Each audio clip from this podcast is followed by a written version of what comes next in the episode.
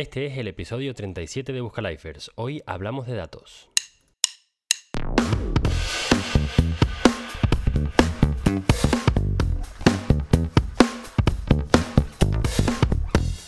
Muy buenos días, buenas tardes o buenas noches y welcome a Busca Lifers, el programa de desarrollo profesional en el que puedes descubrir otras formas de ganarse la vida en distintas partes del mundo. Yo soy Alejandro Gómez y para averiguar qué quiero ser de mayor me dedico a preguntarle a los demás qué es lo que ellos hacen con sus vidas. Hoy vamos a hablar con un gran amigo mío que salió de sus estudios siendo ingeniero, después trabajó con datos y ahora lidera producto en varias empresas. A esta gran persona la conocí trabajando en booking.com, donde trabajábamos los dos en, aquel momento y desde entonces somos gran amigos, él siendo un mentor para mí en mi carrera. Lo que ha pasado en este episodio, que lo he grabado antes de esta introducción, es que nos hemos ido por las ramas y hemos despotricado un montón cómo funciona Booking por dentro. Por dentro y por fuera, porque vamos a hablar un poco de cómo interactúan las personas cuando, cuando manejan la página web. Pero bueno, no te quiero quitar nada de lo que vas a escuchar ahora, solamente, solamente quiero decirte que esta es la primera parte de dos, ya que nos hemos quedado muchas cosas eh, sin hablar y tenemos que volver a comentarlas en la segunda parte. Sin hacerte esperar más, te presento a Sebastián Honores.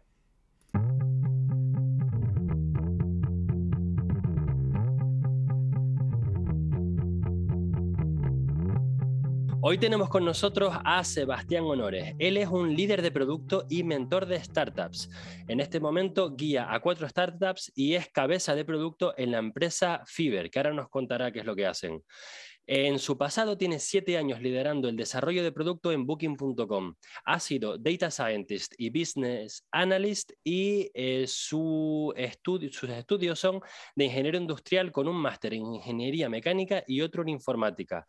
Él es autodidacta, el alma de las fiestas, sobre todo si le das una guitarra y un gran amigo. Bienvenido a Busca Lifer, Sebastián. Muchas gracias, Alex. Gusto de estar por aquí. Súper bien, muy contento. También hemos estado conversando sobre tu producto, sobre tu proyecto por un tiempo, así que muy contento de ser parte del finalmente. Claro, Sebastián, tú has sido mentor mío no solamente en, la carrera profesional, sino que además cuando yo he querido meterme en producto, eres pues el speed dial, ¿no? Siempre he querido hablar contigo. De hecho, ahora estoy en el proceso de selección para un trabajo y lo querré hablar después. No te lo he contado en la charla oh. antes de empezar, pero me gustaría tener tu, opinión también. Buenísimo. Em, lo primero de lo que me gustaría hablar es de tu recorrido internacional, porque tú eres chileno, estudiaste en Francia, viviste en Países Bajos y ahora me acabas de contar que estuviste en Asia. Em, ¿qué, pasa? ¿Te quieres ir a la luna también o qué? Eh, creo que es gracioso, ¿cierto? Porque partí en una, en una ciudad que ya estaba aislada de Santiago, ¿cierto? Porque Santiago, eh, para muchos se le dice Santiago es Chile, ¿cierto? Eh, entonces, desde ahí tú te puedes proyectar internacionalmente, pero desde regiones en general tú te proyectas hasta Santiago. O sea, tú eres de un sitio pequeño en Chile. Exactamente, bueno, son 300.000 habitantes eh, y está a 2.000 kilómetros de Santiago, que sería un París-Roma, algo así, de, distancia. Y mm, bueno, este, crecí ahí, estudié en la universidad ahí porque a los 18 años, cuando tenía que tomar la decisión de irme, no me dieron, no me dio la valentía para, para, irme tan lejos porque era la opción de irse a Santiago, que ya era bastante complicado. Así que me quedé en casa con mis padres y recuerdo que fui a una charla de un Premio Nacional de Ciencias de Chile que, que, hizo él para abrir uno de los años escolares de ingeniería. Y el tipo habló justamente de eso, dijo de que uno de los principales consejos que nos daría a nosotros como estudiantes de ingeniería en esta ciudad y en esta universidad era de que no nos eh, basáramos en, o no nos enfocáramos en ir a Santiago, que nosotros como ingenieros, eh, ingenieros teníamos que tener mundo, y eso significaba saber, eh, por ejemplo, llegar al aeropuerto de Bangkok y saber qué puerto tomar para ir a la ciudad por ejemplo, y, él, y recuerdo muy vívidamente que él dio ese ejemplo en particular, y, eso me dejó un poco rayado, diciendo... ¿Cómo se llamaba este profesor? Eric Goles se llama. ¿Sabes que ese fue el ejemplo exacto que me dio a mí un profesor de la universidad que ahora pensando podía haber sido chileno? No era ese nombre, desde luego, pero fue un, ejemplo que me dio muy parecido. Deben ser los dos estudiantes de la misma parte, porque él dijo algo parecido de que tú no tienes por qué hablar francés para ir a Francia, si al final vas a, a irte a comer al McDonald's, te vas a París, te metes en un McDonald's y dices ese. Y vas a comer igualmente, así que si tienes que estudiar ahí en inglés o lo que sea, pues no te hace falta el idioma, no le tengan miedo a viajar. Sí, exactamente. Era un poco el tema y, y, en este caso también este profe lo mencionaba en el contexto de ser ingeniero y de que al final tú como para ser un ingeniero efectivo tenías que viajar porque también te daba la oportunidad de ver cómo ciertos problemas se resolvían en, otros, en otras culturas o qué otros problemas habían en otras culturas que quizás nosotros ni siquiera habíamos detectado. Entonces, eh, esa fue como la primera vez que, que este bichito empezó a comer la, la cabeza. ¿Qué edad tenías en ese entonces? Tenía 19 años quizás, ya hace, hace tres años. No, no tampoco. y, y, el tema es que luego recuerdo un amigo que, bueno, se llama Jesús, pero no, no, es, eh, no tiene nada que ver con, con la religión ni nada, sino que eh, con él conversábamos bastante y una vez también me dijo, mira, yo sé que tú te quieres ir y que no estás tomando la decisión por, por cobardía, básicamente, ¿cierto? Porque tienes tu familia. Hablaba sin pelos en la lengua. Aquí. ¿Perdón? Te hablaba sin pelos en la lengua, te lo dijo así de claro. Eh, sí, exactamente, me lo dijo eh, pam, pam, pino, vino, como decimos nosotros. Y, y, al final me dijo, si tú quieres ser ingeniero, tú tienes que tomar ese tipo de decisiones y quizás más importantes en el futuro.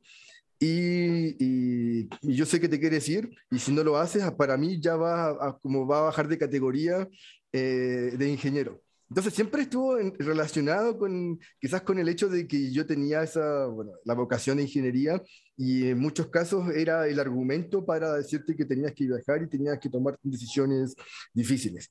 Claro. Y es así como después de una charla bastante intensa que tuve con él, donde él me dijo, sí, mira, al final tú tienes que irte, yo también me voy a ir eventualmente y esto es lo que toca si quieres ser un, ingeniero efectivo.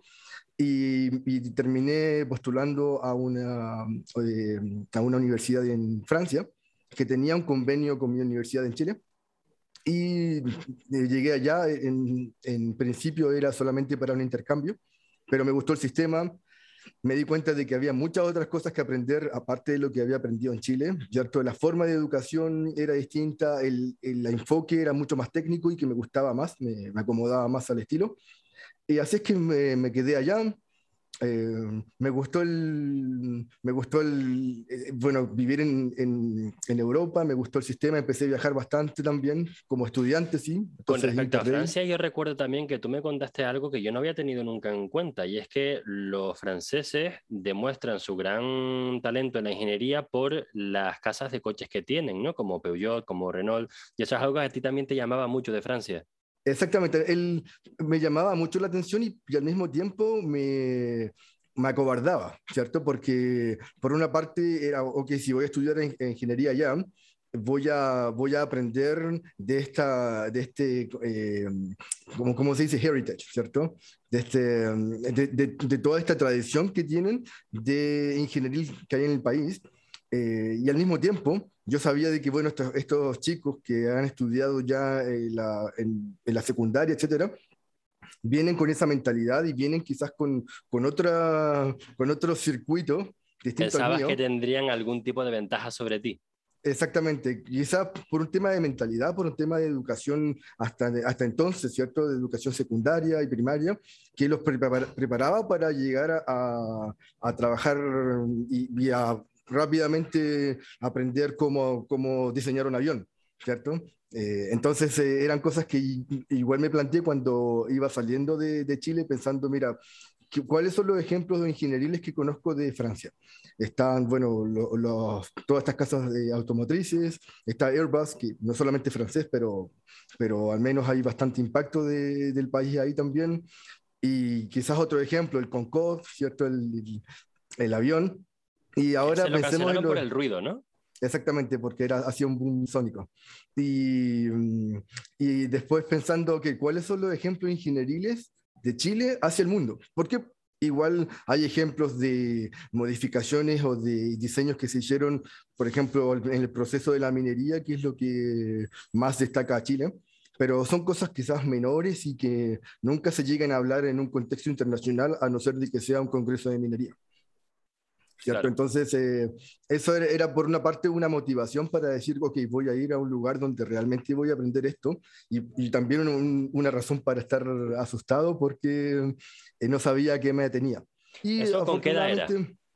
Yo me fui con 23, el 2007. O sea que con 23 años tú ya te decidiste a irte a Francia, te acojonaba un poco el, el hecho de que aquellos estuvieran tan avanzados, pero aún así tú te fuiste. ¿Fue con la carrera terminada para hacer un máster o, dijiste que era un intercambio? Eh, eh, era, con la, era un intercambio de último año de mi carrera, porque en Chile la ingeniería industrial son seis años es una de las cosas que también se está debatiendo políticamente, decir, mira, sabes que en cualquier otro país eh, van entre cuatro y cinco años, ¿por qué tenerlo aquí estudiando seis? que tienen que gastarse dinero y, es tiempo que tampoco están percibiendo ellos dinero. Pero bueno, eso es otro tema. Eh, yo me fui cuando estaba en quinto año y, y, bueno, era el último año en que me podía ir como intercambio, en que me podía acoger como mm, alumno de intercambio. Después ya, no, ya se cerraban los, los cupos para eso. Así es que fue un poco, tomé mi última oportunidad para irme como tal, porque también sabía de que no irme de intercambio iba a ser mucho más complicado, porque tenía que certificar un, nivel de idioma antes de irme, tenía que convalidar y apostillar y hacer miles de cosas que en general se requieren cuando estás eh, validando un título en otro país. ¿Cierto? Entonces, em, y un amigo estaba pasando por esa etapa y me decía, si te puedes ahorrar todo eso y hacerlo más que nada por la conexión que tienen las dos universidades, hazlo a ojos cerrados. Así es que fue, fue lo que hice.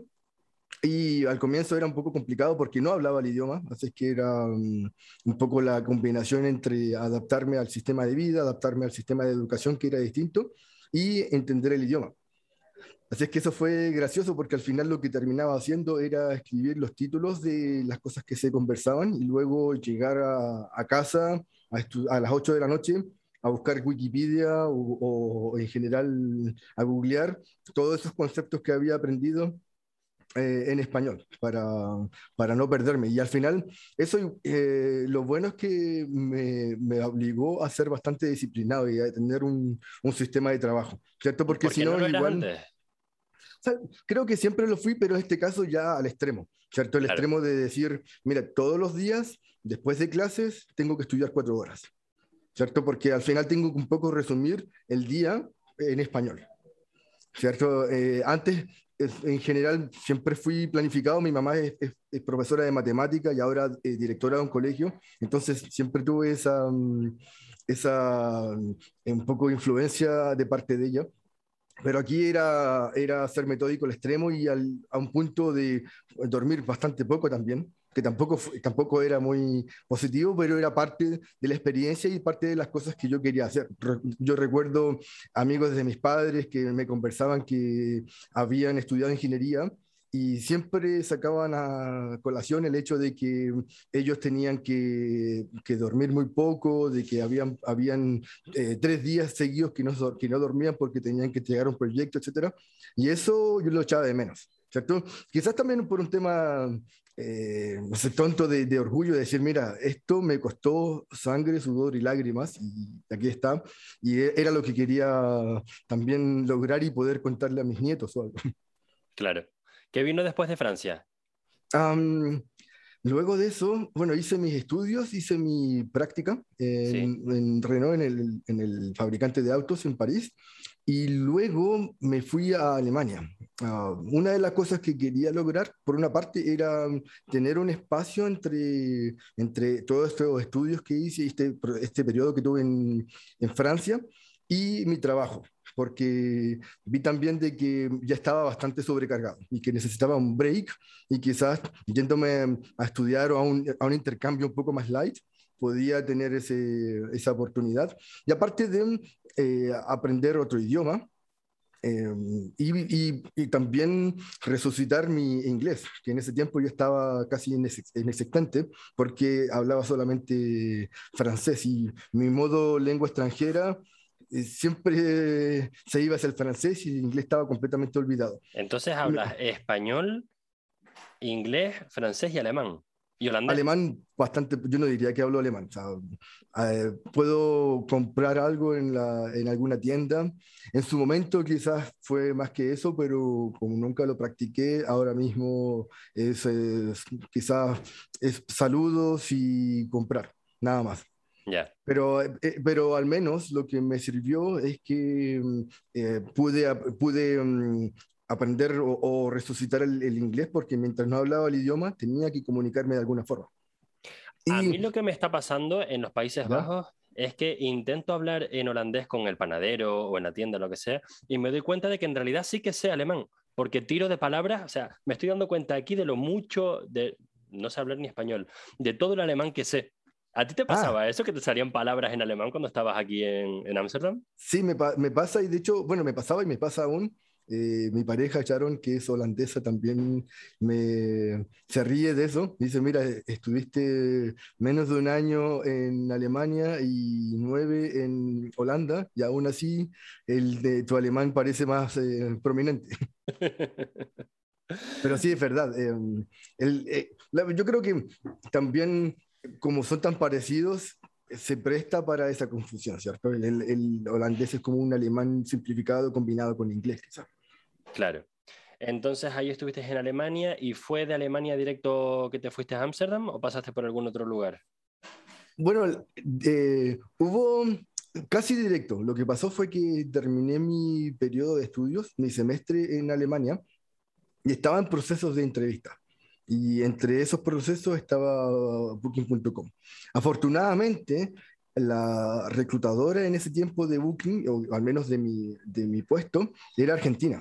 Entonces, eh, a pesar de que hablábamos muchas de las cosas en inglés porque me decía de que tenía que hacerlo también para, para probar mi idioma, muchas informaciones clave, por ejemplo, mira, te vamos a llamar mañana, etcétera, me los decía en, en- en español para eh, evitar confusiones. Entonces, al menos tuve una pequeña ventaja ahí.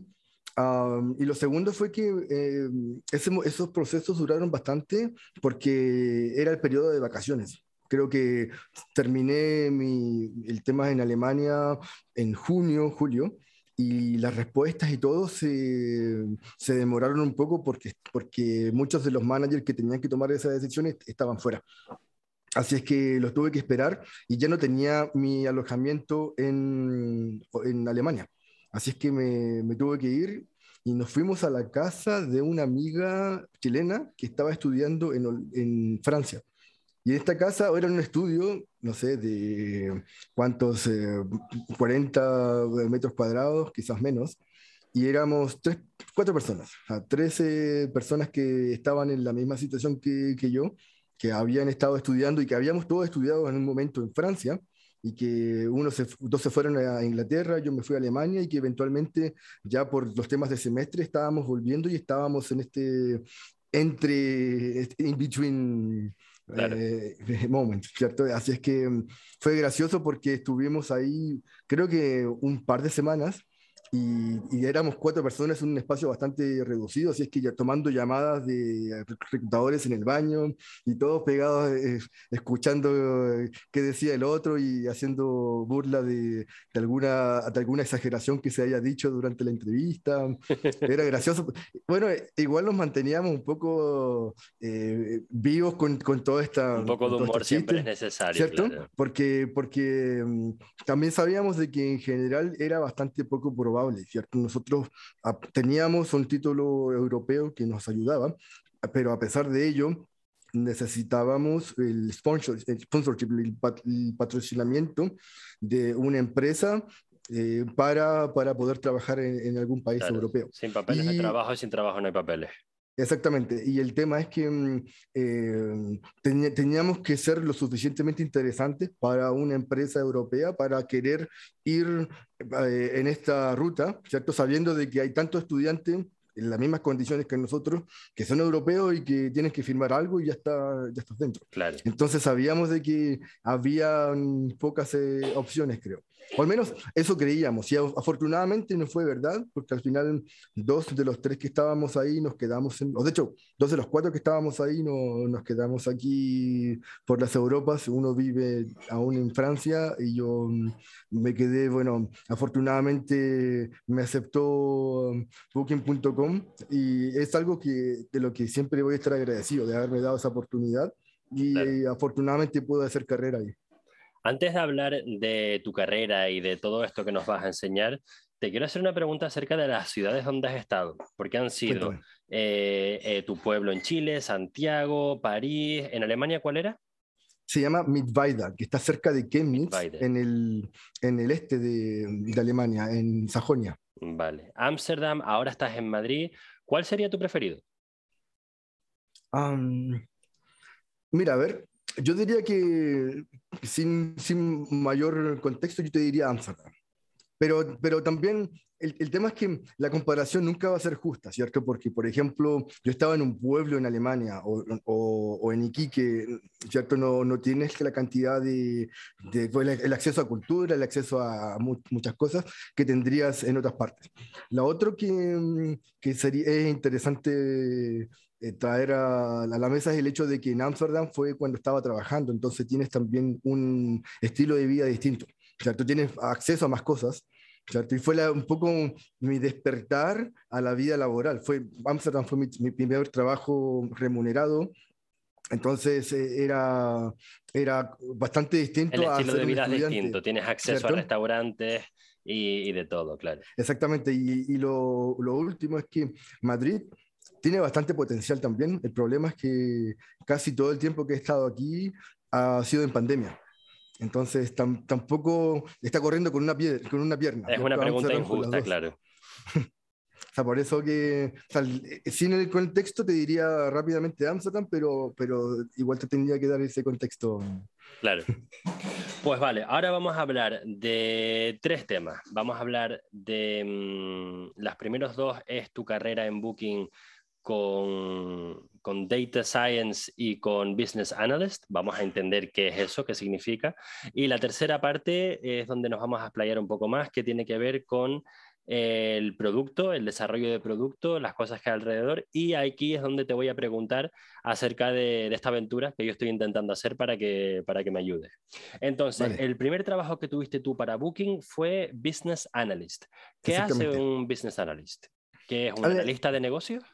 Exactamente, analista de negocios y al menos en el contexto de Booking, porque creo que cada, cada empresa va a tener su propia definición, era proveer los datos suficientes o la información suficiente para tomar una decisión en particular.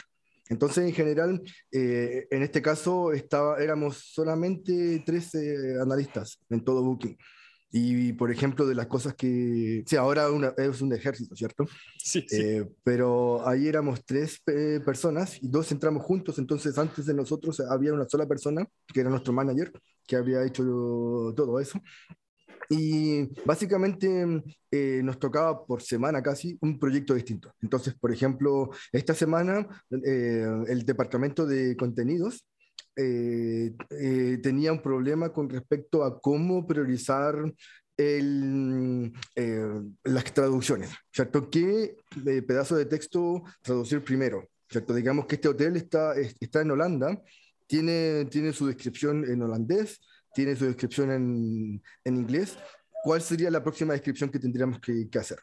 Y eso se traduciría en una fila de traducciones para cada idioma. Okay. El, la, la, eh, bueno, sé, pues los traductores en español. ¿Cuál va a ser el siguiente hotel que van a traducir? ¿Cierto? Entonces, Esto lo conozco yo muy bien porque cuando tú y yo nos conocimos, yo trabajaba para el departamento de contenido y era el nexo entre ese departamento y el departamento de producto y el de marketing. Exactamente. esto que tú me estás contando, yo no sabía que tú habías formado parte de ello, porque sé que después el, el, la cola de ¿Qué idiomas se traducen primero con, con, el machine learning que tenemos ahora? No sé si en aquel entonces era humano. Es según los clics, o sea, da igual dónde estés y da igual quién, quién vaya a ir. Aquí lo que importa es el negocio que vas a traer. Por tanto, si eres un hotel en Alemania que siempre vienen chinos y tienes la traducción o la descripción inicial en inglés, puede que el chino vaya a ser una traducción que venga antes que el alemán, porque es lo que tiene sentido para el negocio. Exactamente, exactamente. Y eso lo hiciste Eh, tú. Sí, eso, eso en base a clics y visitas, exactamente. Eso se llama TPT, al menos se llamaba TPT en ese tiempo. Translation Priority 2, o algo así. Y, esa, Entonces, em, y para hacer el TPT, tú fuiste una de las personas que analizó cómo hacer la- esa prioridad, esa exactamente. priorización. M- más que diseñar, más que de desarrollar el sistema, fue la lógica detrás. Am, otras cosas que también eh, analicé, recuerdo, fue el tema de la paridad, ¿cierto? Que es un tema bastante La paridad es- candente. La paridad es em, cuando, bueno, el, el hecho de tener los mismos precios en booking.com y en otras plataformas. Claro, Entonces, porque nosotros tenemos lo de, era antes el Best Price Guarantee y ahora es el Price Match, que tú tienes que asegurarte de que tu precio en Internet sea igual o menor al de la competición, competencia. Competencia. sí. Lo es que lo digo en inglés. Entonces, tú lo que trabajabas era eh, qué pasaba cuando tenías el mismo precio que otros hoteles. Exactamente. Que- o de perdona, hecho, ¿qué pasaba cuando no que pasaba? otras eh, plataformas online. Sí, entonces, y de hecho, ¿qué pasaba cuando no estaban los mismos precios? Un poco analizar eh, hasta qué punto no tener paridad podía afectarnos o no en algunos ejemplos que habíamos detectado, ¿cierto? Porque como tú bien dices, ah, en ese tiempo estaba, estaba la estrategia de siempre ser la, la plataforma más barata para un hotel en particular. ¿Cierto? Y que eventualmente eso cambió a nivel de leg- legislación y no se puede enforzar de la misma forma que antes. ¿Cierto? Así es que ese es el tipo de análisis que, que hacía. Y en un momento llegó un- una, mm, un, re- un- un- un request de frontend, que era un departamento con el que nunca había trabajado antes. Y esto de nuevo me ayudó bastante porque trabajaba todas, para quien todas no las trabaje semanas. en producto y quien no trabaja en inglés, frontend es la parte de la página que ven los usuarios, del front, el final de- del frente. Exactamente. contrario El- de ese sería el backend, que es toda la programación que hay detrás para que la página web funcione. Sí, y y Frontend en este caso también combina varias cosas, pero digamos que son todas las interfaces de cara al, cliente. Entonces, por ejemplo, la app de booking.com, la landing pages, todas las páginas que, que tú ves son es frontend, porque hay muchas otras interfaces que no ve el usuario final, por ejemplo, la interfaz de cara al hotel. ¿cierto? La interfaz de cara a los empleados, donde tienen que eh, eh, actualizar precios, eh, fotos, etcétera. Entonces, esa interfaz de cara al, al usuario y la herramienta que le damos al usuario es, es lo que le llamamos eh, frontend. Y en este caso, era mm, la pregunta que me hicieron, la primera pregunta fue, ¿cómo podemos recomendarle hoteles a los usuarios? ¿Cierto? Y esto ya de- dejaba de ser la analítica, mm, la analítica tradicional que era, mira, eh, esto vale 5, esto vale 10, compremos el que vale 5, y esta es una decisión cerrada y, y a lo siguiente. En este caso, era más una analítica eh, que, iba, que iba a evolucionar en el tiempo, porque nunca iba a haber una respuesta definitiva. ¿Cierto? Entonces, vemos, veamos si es que esto funciona, si no funciona, veamos lo siguiente, etcétera. Claro. Entonces, eh, fue interesante porque habiéndome metido en esto y ser siendo el primer eh, analista en Booking que, que empezó a revisar este tipo de cosas, am, al final terminé siendo parte de Frontend. ¿cierto? Naturalmente, porque, por lo que te decía, de que esto es una, una pregunta sin una respuesta definitiva.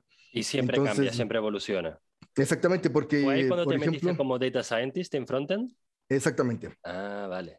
Este fue, de hecho, la- el, el problema que resolví que me... O sea, bueno, de hecho, eso fue el, el problema que me hizo meter como Data Scientist en Frontend y luego hubo otro paso que fue Product Manager en Sí, Frontend. de eso ¿cierto? hablaremos después, pero ¿cuál es la diferencia entre Business Analyst y Data Scientist? Eh, bueno, al menos en nuestra definición era, era un poco el hecho de que el business analyst tenía como, como función informar al negocio, cualquiera sea, cualquiera sea el departamento, sobre alguna decisión en particular, una decisión, digamos, cerrada. Lo que te decía recién de... Tú enviabas un informe con un análisis. Exactamente, esto es lo que, y estas son mis recomendaciones, ¿cierto? Mientras que en Data Scientist, al menos en Booking, tenía más que ver con eh, prestar deci- decisiones eh, abiertas, o perdón, eh, soluciones abiertas a preguntas abiertas.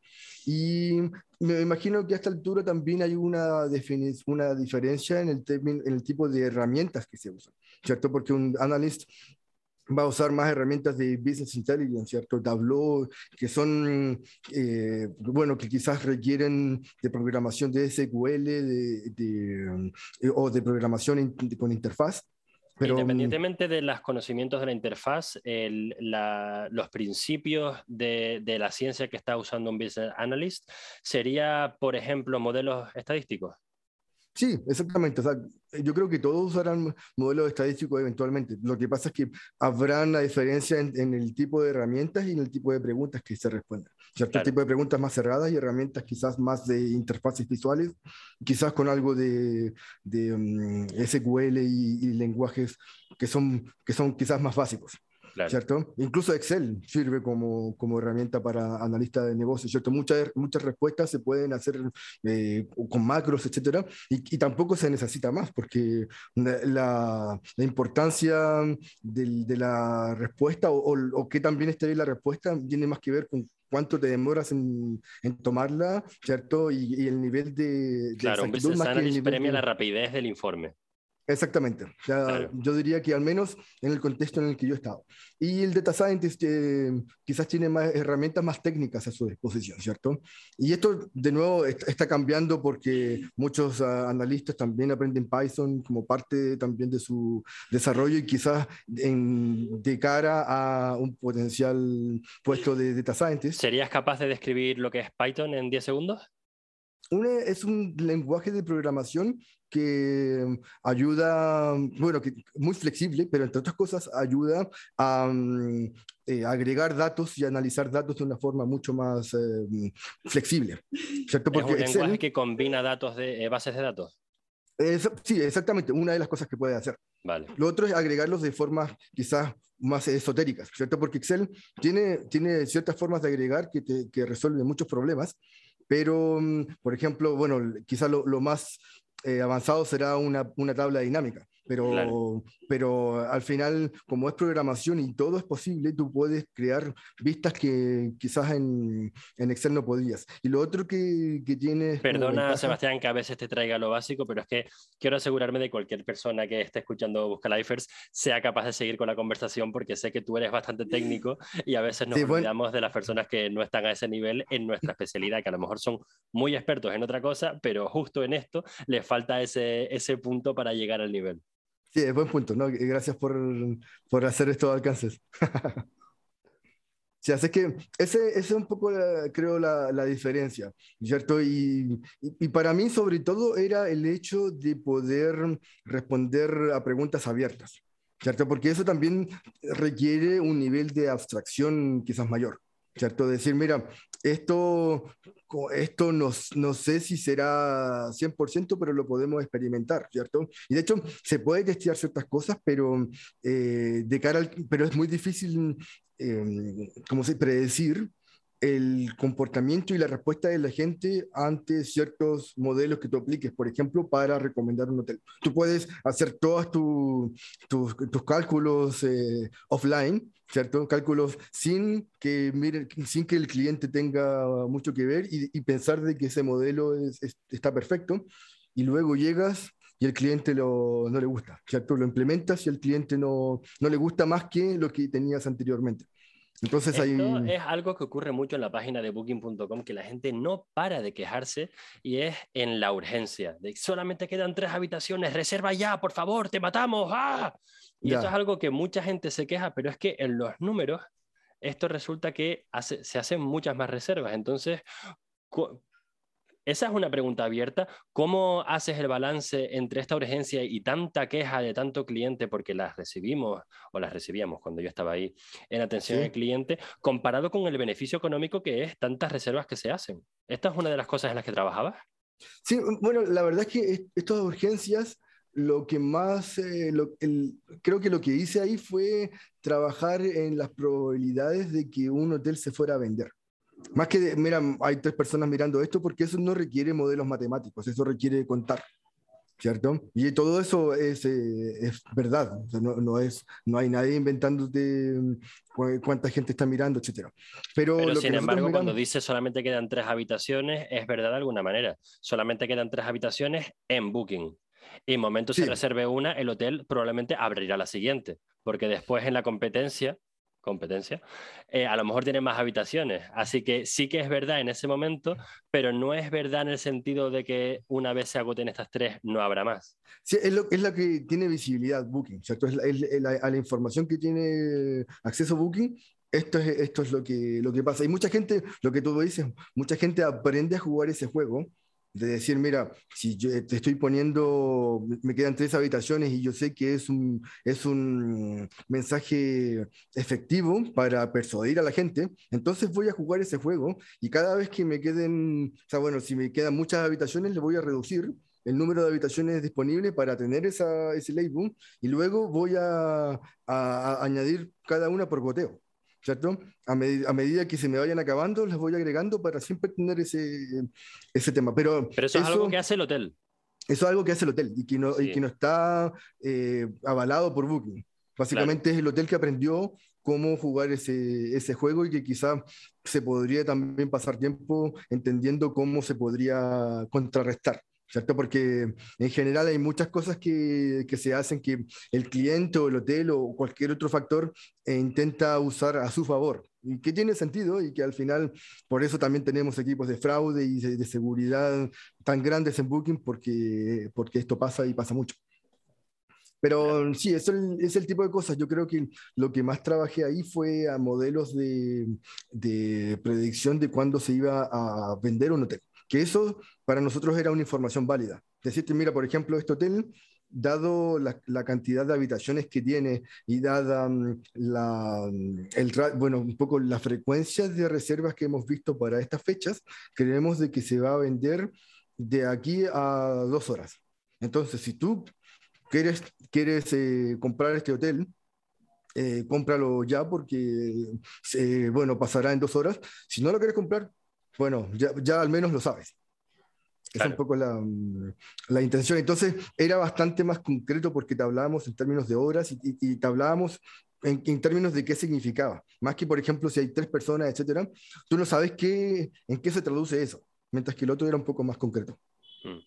Y, y, también para responder tu pregunta, creo que una de las cosas que se, se podría empezar a hacer, lo discutimos en su momento, pero también habían, ah, salud, habían tantas cosas que, que, que, revisar. Una de las cosas era entender, por ejemplo, qué tipo de personas eran, son sensibles a este, este, tipo de mensajes y qué tipo de personas no lo son, ¿cierto? Y poder incluso segmentar, eh, segmentar este tipo de mensaje, incluso eh, qué tipo de mensaje, por ejemplo, eh, yo tú, tú eres sensible a la autoridad o tú sensible a tu autoridad, digamos, yo soy un experto en viaje y te digo de que este es un muy buen hotel. Entonces, mucha gente va a seguir ese tipo de consejos. Otras, otras personas van a ser más sensibles a lo que se llama social proof, que es em, si toda la gente lo está haciendo, igual yo lo quiero hacer. Todos están yendo a París este, este invierno eh, ¿cuándo vas tú? Básicamente, ¿cierto? Esa es otra, otra forma, ¿cierto? La, la, la, escasez, que es otra forma de, persuadirte, que es decirte, por ejemplo, quedan dos habitaciones solamente. Entonces, em, hay muchas formas de, al final de persuadir y, de, y, de, recomendar cosas a la gente, que, al final eso puede ser una forma un problema que esto causaba es que la gente hacía varias reservas para las mismas fechas porque había tanta urgencia que acababan haciendo un montón de reservas. Entonces, em, una persona podía tener tres o cuatro reservas que nosotros, o perdón, nosotros no, porque yo ya no estoy ahí, pero Booking por detrás, sabía que el cliente Sebastián tenía cuatro reservas para la misma fecha. Por tanto, sabía que, que esta persona estaba bloqueando habitaciones para los demás. Y en parte había sido culpa de Booking por poner esa urgencia.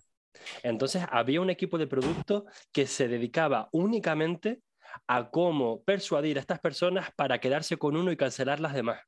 Porque ese era otro problema. Muchas veces se olvidaban de cancelar las otras, llegaban a un hotel y le cobraban de los otros hoteles que no habían cancelado. Sí, eh, yo, yo creo que Aquí la razón más que la urgencia tiene más que ver con el modelo de Booking, ¿cierto? Cualquier persona que ya lleva más de, no sé, tres, tres eh, reservas con, con Booking.com, entiende de que puede comprar, o puede reservar ahora y cancelar sin mayor, sin mayor problema, ¿cierto? Entonces, ante la duda, si reservo o no, mejor reservo porque si cancelo en las próximas dos semanas no tengo ninguna mm, no, tengo ningún contra, no hay ninguna consecuencia, exactamente. Entonces, por ejemplo, yo mm, eh, quiero, quiero ir con, con, mi pareja a Londres, mi pareja está trabajando hoy día y veo de que esta, mm, estas habitaciones quizás no van a estar, las compro, compro las cuatro o, reservo las cuatro y luego cuando llegue ella lo, lo suelto. ¿Cierto? al final, sí, sí, hubo un equipo de producto que se dedicó a eso y también era de cara al hotel, ¿cierto? Porque eso, siendo una herramienta bastante conveniente para todos los usuarios, ¿cierto? Porque al final puedo ser ultra flexible, era una herramienta, era bastante eh, molesto para los hoteles, ¿cierto? Porque decían, ok, vamos, contamos con Alejandro que, que se venga a quedar con nosotros, y, de esa forma también estamos reservándole una, una habitación a Alejandro y no le estamos vendiendo a otra persona. Y una semana antes Alejandro me dice, no, al final no vengo.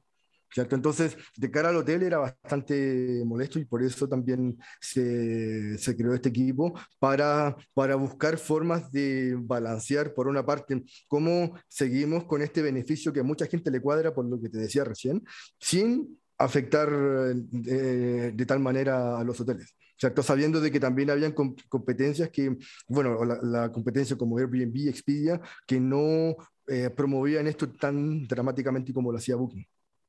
Claro. Eh, Sebastián, estoy mirando la hora y visto lo mucho que nos hemos em, explayado en este tema, creo que la parte de producto la vamos a tener que dejar para otro episodio, porque nos queda muchísimo de lo que hablar. Así que vamos a seguir con, con la ciencia de datos y con, y con el análisis de los negocios, si te parece. Sin problemas. vale. Em, ¿Tú conoces cómo funciona esta disciplina en otras empresas que no sean Booking? Bueno, en, en Fiverr también conozco cómo funciona a grandes rasgos. Ah, y que por cierto, cuando me presentaste, me, comentaste de que yo era líder de producto en Fiverr, que fue verdad, pero ya no soy parte de Fiverr. Quizás ah, lo tengo que Es que te lo estaba mirando en LinkedIn y sí, lo tengo que, actualizar. presente. Sí. Es que, cuando hay tanta gente que te necesita para tantas cosas, ir a cambiar cosas a LinkedIn no, no tienes tiempo.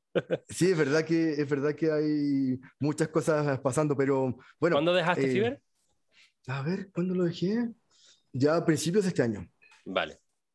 Así que, reciente. Um, y ahora mismo tienes un... A lo que te dedicas es a, ayudar a startups. Eres un mentor de startups. Sí, estoy trabajando en un par de incubadoras.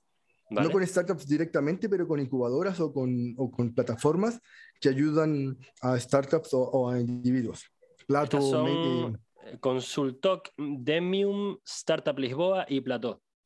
Y estas lo que hacen es recibir startups y les ayudan a, acelerarse. Hay Demium y Startup Lisboa son incubadoras. Y Consultoc y Pleito son más em, empresas que, que, tienen gente que necesita ayuda, son más como one-to-one, más eh, personal, más que el, el negocio mismo.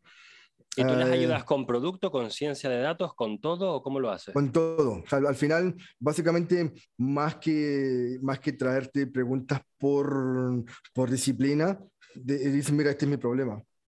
Eh, ahora mismo estoy intentando hacer esta idea y me quiero expandir a, a otros lugares y no sé cómo hacerlo.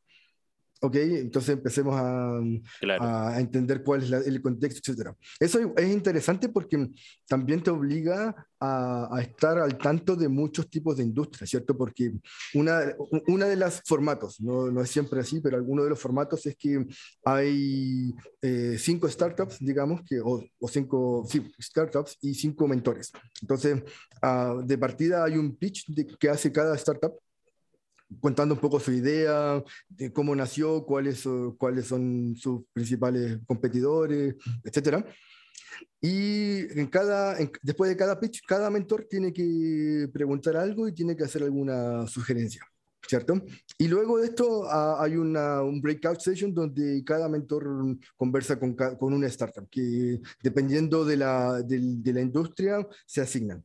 Pero ¿qué pasa? Que durante esta sesión plenaria con todos, donde también hay gente de la, de la incubadora misma. Eh, hay gente que hace pitch de algas marinas, de juegos, de video que tampoco me interesa mucho, etcétera. Y, y, y, tienes que entrar en el problema en un espacio de cinco minutos, que es lo que dura el pitch, para poder mm, entender, intentar entenderlo y luego eh, tener preguntas que, que, hay, eh, que, añadan valor y también algún, alguna sugerencia que añada valor. Entonces es bastante intenso y eso te obliga a estar leyendo bastante para, mm, eh, para, para que no te pille desprevenido, ¿cierto? Alguna industria que no conozcas, que me ha pasado, ¿cierto? O alguna, algún modelo de negocio que no conozcas, etcétera. Entonces eso es, es, interesante. Claro. ¿Qué clase de conocimientos y habilidades son las que tienes tú que son más codiciadas por estas empresas? Ah, yo diría que, bueno, lo que tú decías es la combinación de producto y, de ciencia de datos. ¿cierto? Porque producto es una, mm, es una mm, disciplina bastante abierta, ¿cierto? Mucha gente que estudia psicología mm, llega a ser producto porque es, capaz de ponerse en el lugar del usuario y ser bastante empático, ¿cierto? Gente que estudia eh, diseño, ¿cierto? Que al final sabe cómo, cómo formar interfaces, etc. Mi, un poco mi eh, cartita bajo la manga es la ciencia de datos. Y eso me ayuda por una parte a, aprender o, a definir los, eh, los objetivos, ¿cierto? La visión, qué significa el éxito de producto, no solamente en términos en términos eh, de visión, ¿cierto? en términos como de, de, palabras, sino también qué significa esto en términos de cuáles son las KPIs que vas a usar, etc.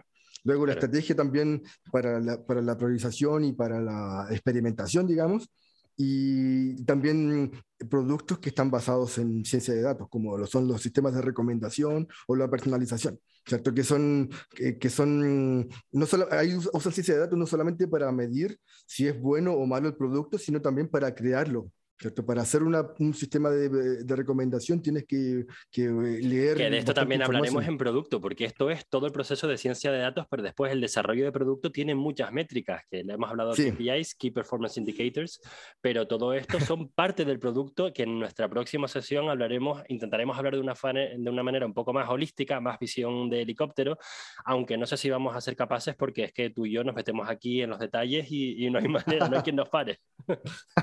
es verdad, sí. Pues nada, vamos a poner una pausa aquí, que ya el episodio es lo suficientemente largo. Pero antes de terminar, en 45 minutos. Uh.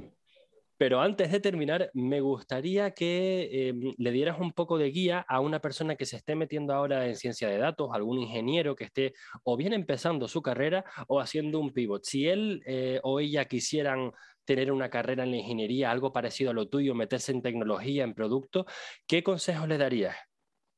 Un par de cosas. Si ya tienes la educación, si ya tienes el tema de, de, por ejemplo, un background en ingeniería o un background en, en programación, em, siempre enfocarte en el problema más que, más que en tu solución. Me, pasaba mucho cuando Entender el problema. Exactamente. Me, me, pasaba mucho cuando entrevistaba gente que era experto, por ejemplo, en redes neuronales, que cualquier problema que le presentaba en estas entrevistas me lo resolvía con redes neuronales en circunstancias que lo pude haber resuelto con, una, con un promedio. ¿Cierto? Entonces, em, siempre enfocarse en, en, cómo resolver el problema de forma, la forma más rápida y luego cómo validar si lo resolviste o no, antes de incrementar el nivel de sofisticación. Eso por una parte. Y la gente que quizás no tiene los conocimientos técnicos aún, hay muchos recursos disponibles, ¿cierto? Hay Python, R, son comunidades bastante grandes, son, y son, bueno, son eh, programas, ¿cierto? O lenguajes de programación, y se crearon eh, comunidades alrededor de ellos para compartir experiencias, para compartir desafíos y aprender de cada uno. ¿cierto? Hay comunidades bastante grandes y hay cursos en plataformas como Coursera y Udemy para mm, un poco ensuciarse las manos con, con eso. Así es que mm, serían, serían mis dos consejos. Estás hablando de recursos muy accesibles para todo el mundo. En tu campo y para ser experto en lo que tú haces, ¿hace falta para una barrera de entrada, hay un problema de titulitis? ¿Hace falta un título de prestigio? Yo creo que depende del país donde se haga esa pregunta. Hay, hay países que tienen más inclinación a darle prestigio a la gente que tiene diploma, ¿cierto? Yo diría que en Latinoamérica en general te, te ayuda el título y te, te ayuda la universidad donde ese título fue obtenido. No solo el título, sino el nombre del título. Exactamente, creo que aquí en España pasa también. Eh, en otros países, incluso como Alemania, ¿cierto? Donde la gente cuando, cuando saca su doctorado le pone doctor Sebastián Honores, así que nunca más se, se refieren a ti como, como Alejandro, es doctor Alejandro. Entonces hay, sociedades que tienen bastante mm, eh, predilección por gente que, tiene estos títulos, pero creo que también hay otras que, no, por ejemplo los nórdicos, Holanda también, donde gente que ha tenido una carrera bastante exitosa y bastante prominente no, no tenía ni siquiera eh, estudios universitarios terminados. Claro que es mi caso. Aquí me he dado cuenta de que a mí se me valora por los problemas y lo que he conseguido en el pasado. No están comprando o no están pagando por alguien con un título, están pagando por la solución a su problema. Exactamente sea, creo que y aquí me he dado cuenta de que, sobre todo cuando he estado en, procesos de reclutamiento donde yo he sido el, el responsable, eh, cuando conversaba con colegas se, se, le daba bastante peso. Ah, mira, de la Carlos III. Ah, este tipo, esta persona, ingeniero de caminos de, de, la Politécnica, o no sé, de la, cualquier otra universidad que, que sea, bueno, española o madrileña. Entonces hay bastante, hay bastante atención a eso. Claro. Um, pues nada, muchísimas gracias por estar con nosotros, Sebastián. Vamos a poner eh, fecha para la siguiente y hablaremos de producto y ha sido un placer tenerte con nosotros. Igualmente, dale, siempre un placer hablar contigo y interesante hacerlo en esta plataforma, así que cuando quieras conversamos nuevamente.